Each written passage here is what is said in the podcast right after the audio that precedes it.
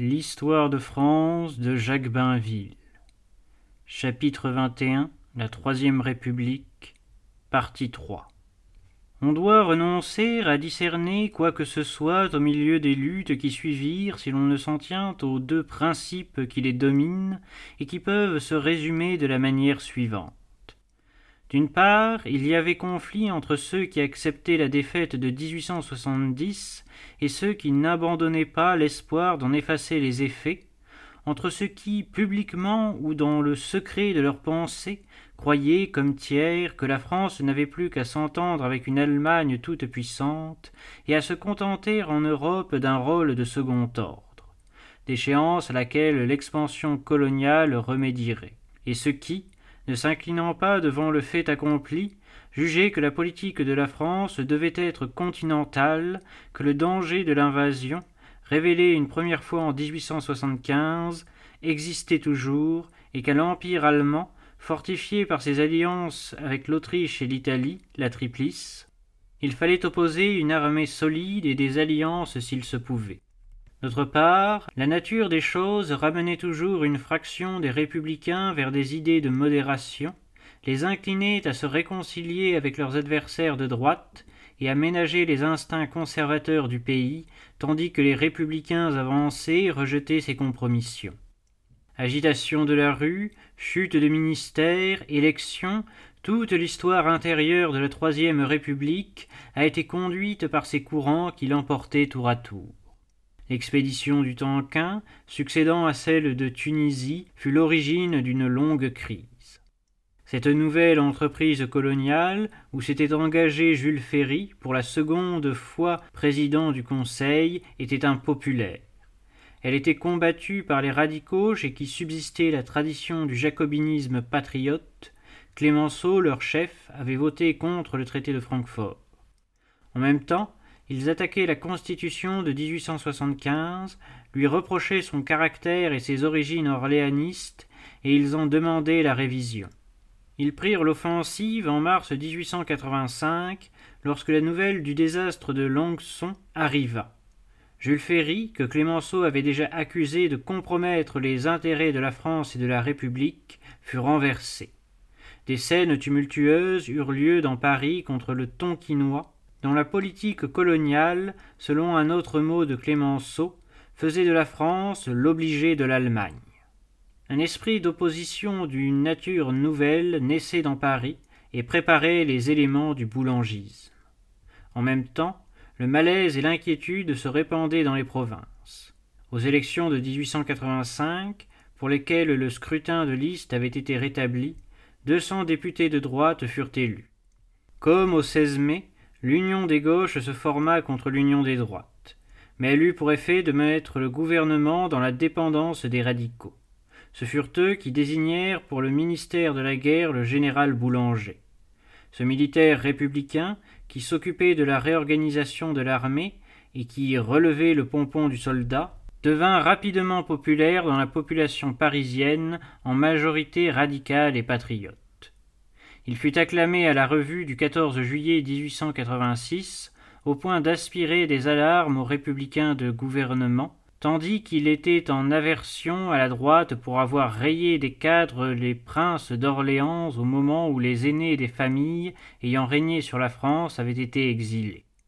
En même temps, Bismarck, qui travaillait sans cesse à accroître la puissance offensive de l'Allemagne, tirait prétexte de la popularité du général Boulanger pour obtenir du Reichstag des crédits militaires. Il soulevait des incidents diplomatiques dont le plus grave fut l'affaire Schneebele, que Jules Grévy régla avec prudence et qui nous mit encore à deux doigts de la guerre. Boulanger apparut alors aux hommes du centre-gauche comme un danger intérieur et extérieur.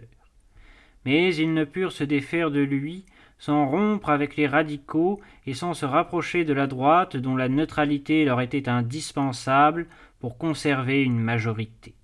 Par la campagne contre la politique coloniale qui nous rapprochait de l'Allemagne, contre les combinaisons opportunistes, contre l'alliance des modérés avec la réaction, contre la constitution orléaniste de 1875, Les radicaux avaient eux-mêmes créé l'état d'esprit boulangiste qui conquit Paris et qui ne tarda pas à le dominer.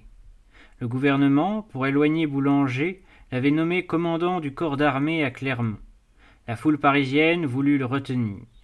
Déjà, il avait été proposé, quoiqu'inéligible, à une élection partielle, et il avait recueilli près de quarante mille voix. Il était devenu le chef d'une opposition lorsque les radicaux le renièrent, s'apercevant qu'ils avaient eux-mêmes créé un syndic des mécontents, un aspirant au pouvoir personnel et à la dictature, un danger pour la République. Cependant, les radicaux, en ralliant l'union des gauches, ne furent pas suivis par toutes leurs troupes. Rochefort, l'ancien adversaire de l'Empire, l'ancien communard, le polémiste populaire dont l'influence était considérable à Paris, retenait dans le parti du général les éléments avancés.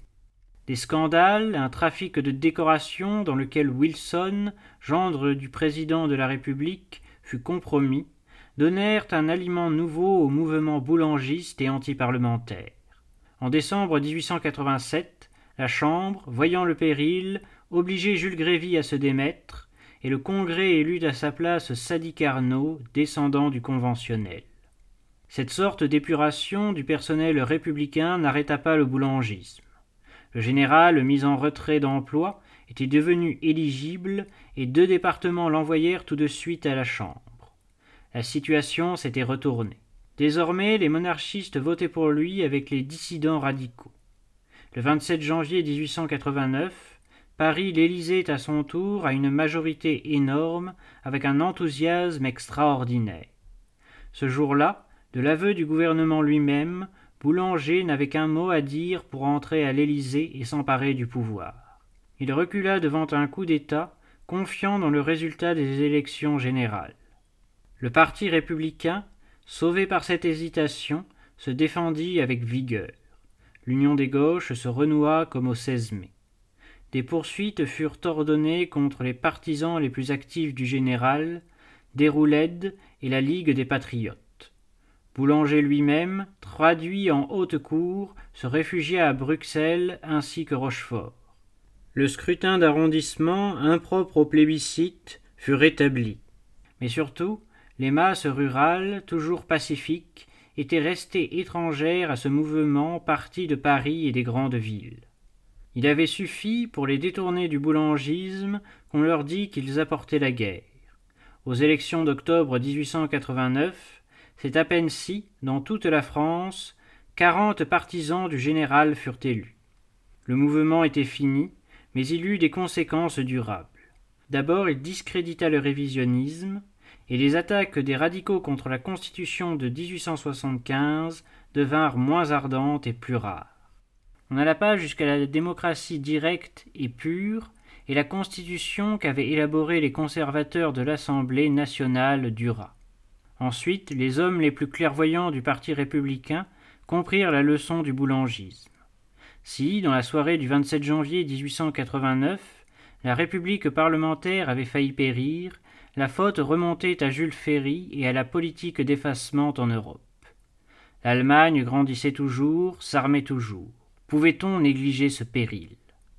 Là-dessus, l'avertissement de l'instinct national, tel qu'il s'était manifesté par l'impopularité de Ferry et par le boulangisme, portait si juste que des réflexions nouvelles naquirent au gouvernement.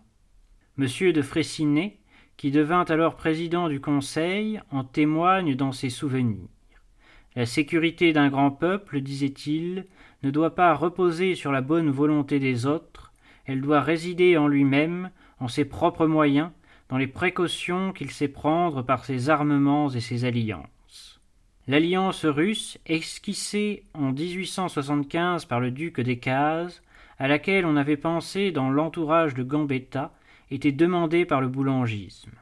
Dès 1890, le gouvernement de la République se rapprochait de la Russie. L'année suivante, la visite d'une escadre française à Kronstadt préparait l'alliance franco-russe, contrepartie de la Triplice. Situation nouvelle, déclarait un autre ministre quelques semaines plus tard. Nouvelle, en effet. Entre les deux idées qui avaient dès l'origine partagé ses fondateurs, la République avait choisi, et elle n'avait pas opté pour l'entente avec l'Empire allemand. L'alliance avec la Russie rendit au gouvernement républicain le service de désarmer l'opposition patriote ou, comme on commençait à dire, nationaliste.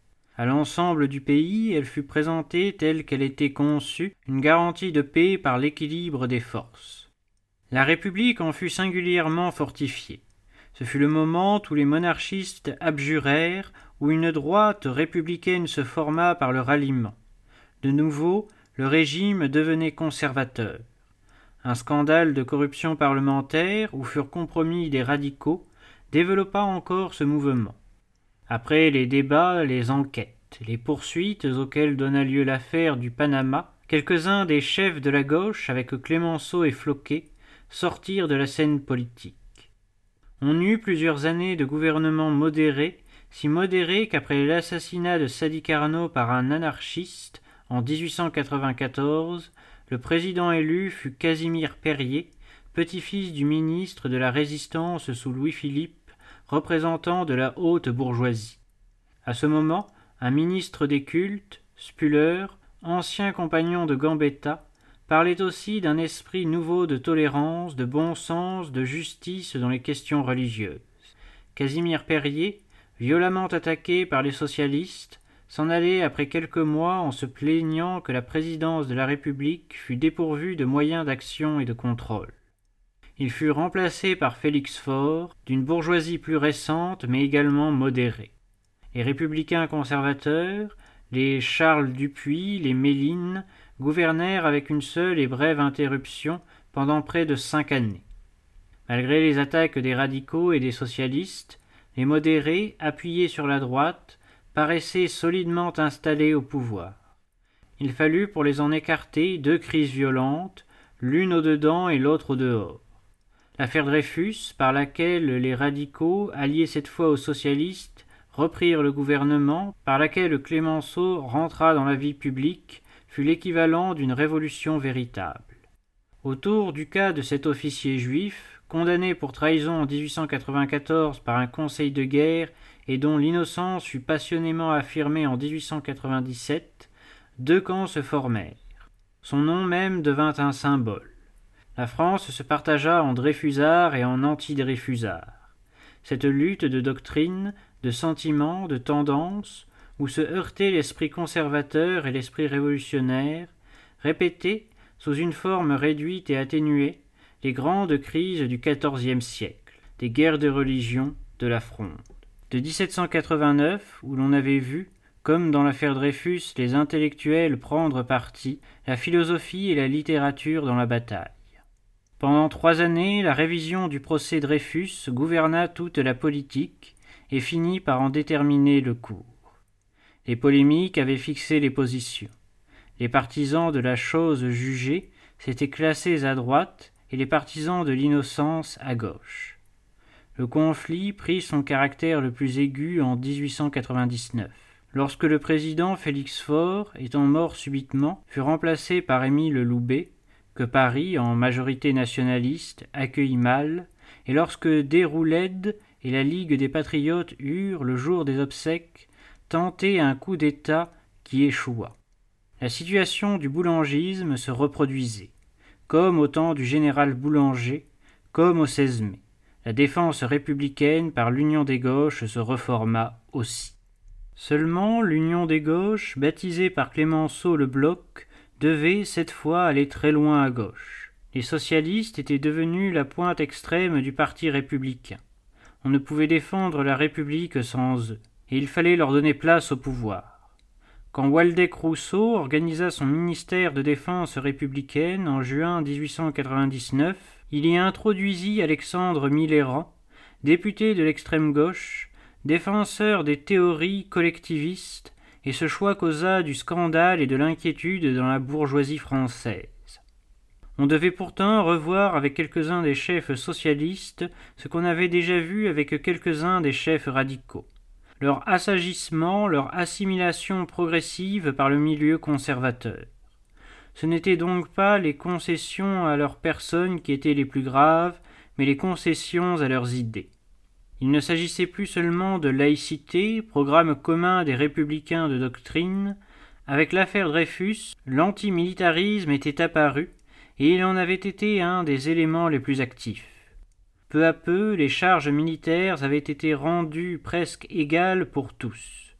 Le jeune intellectuel passait à la caserne comme le jeune paysan, et le dégoût de cette servitude avait favorisé les campagnes d'idées et de presse contre l'armée et ses chefs. Victorieux par le ministère de Waldeck-Rousseau, par la haute cour qui jugea les nationalistes et les royalistes, tandis que le procès de Dreyfus était révisé le parti républicain, qui avait été en 1871 celui du patriotisme ardent et même exalté, incliné tout au moins à négliger la défense nationale sous l'influence de son extrême gauche internationaliste. Ces événements, qui rendaient la prépondérance au parti avancé, s'étaient pourtant accompagnés d'une autre crise, à l'extérieur celle-là, dont les suites allaient nous ramener face à face avec l'Allemagne.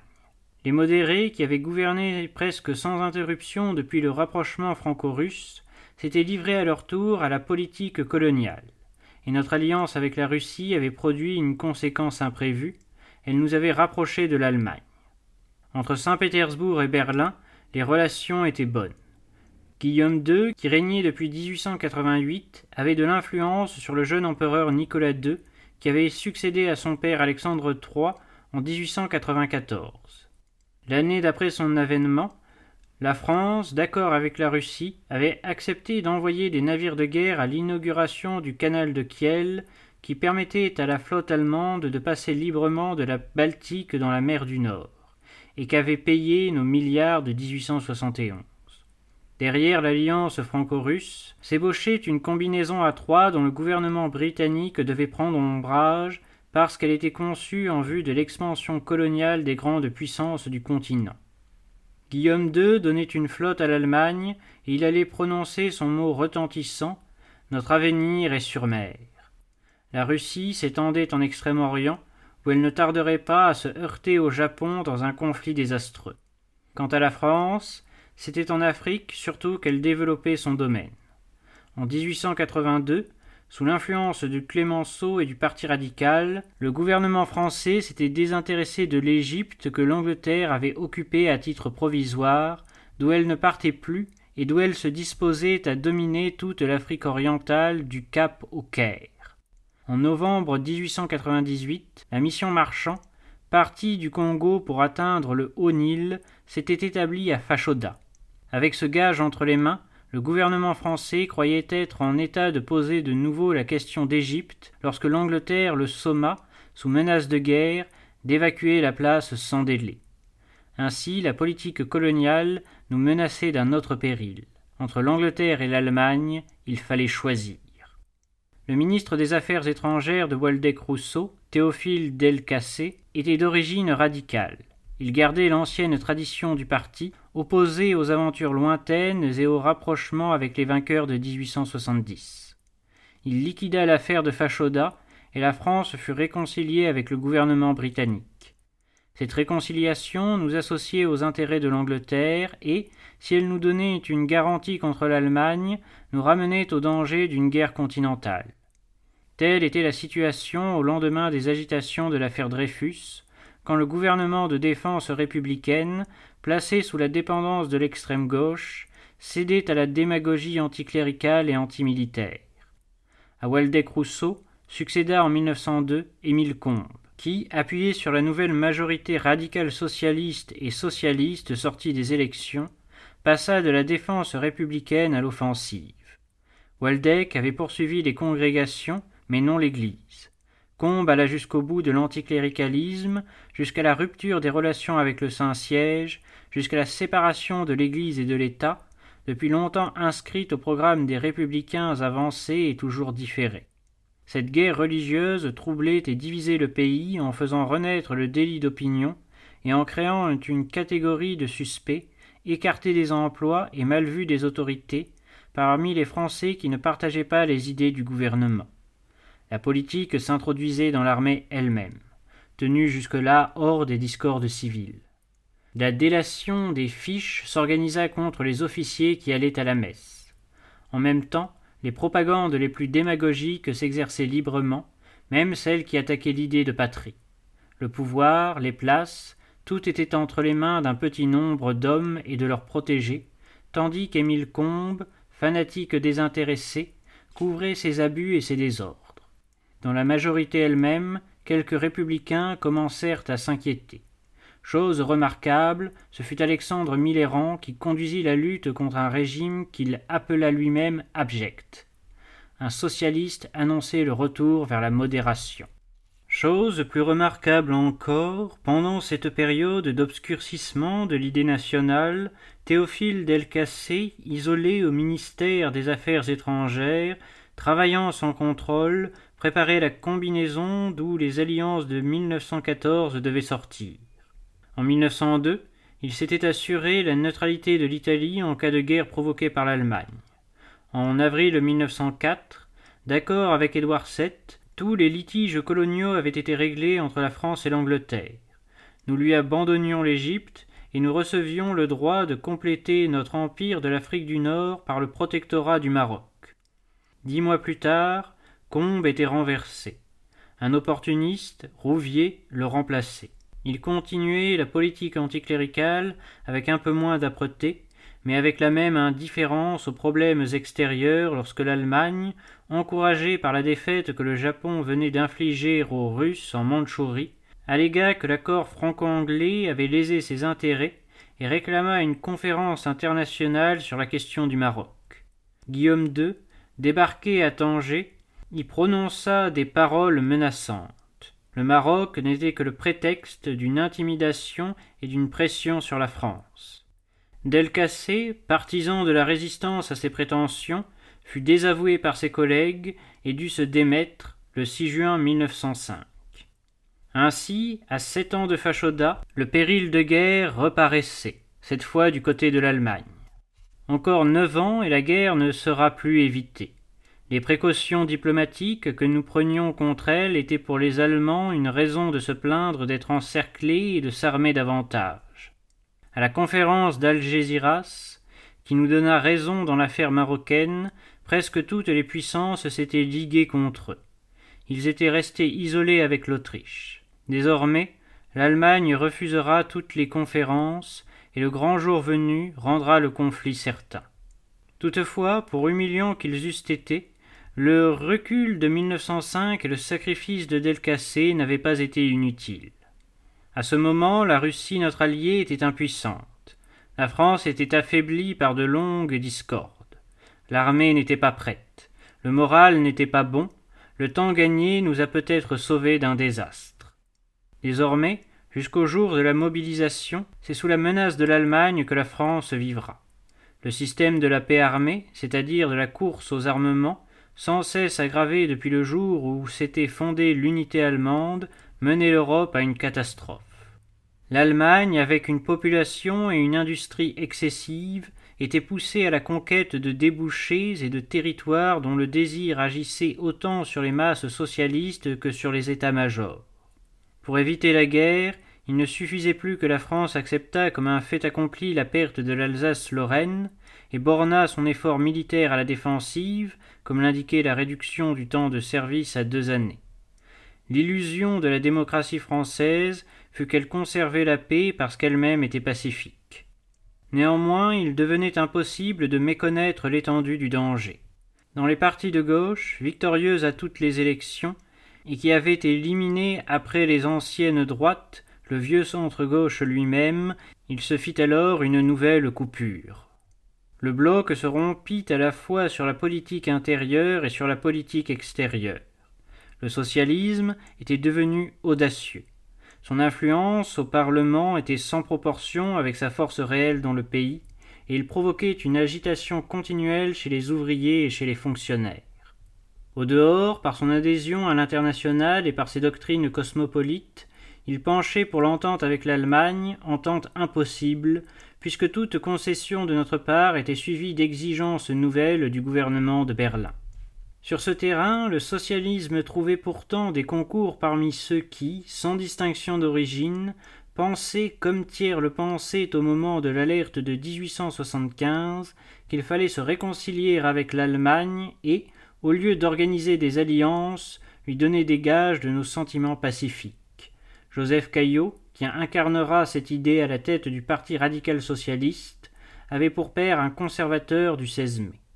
Dans le Parti républicain, ce fut, avec Clémenceau, l'école jacobine qui se dressa contre cette tendance et qui, en 1908, entra d'abord en lutte avec Jaurès, le chef de l'extrême gauche.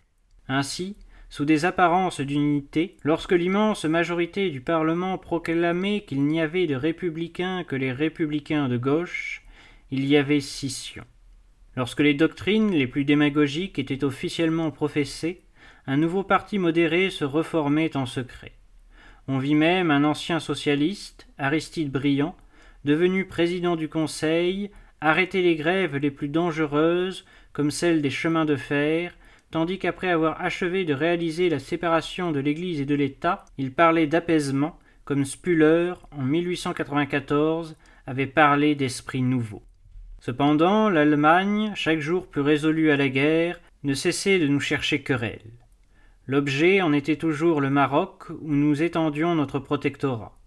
En 1908, nouvelle alerte à propos d'un incident survenu à Casablanca et que le ministère Clémenceau régla par un arbitrage.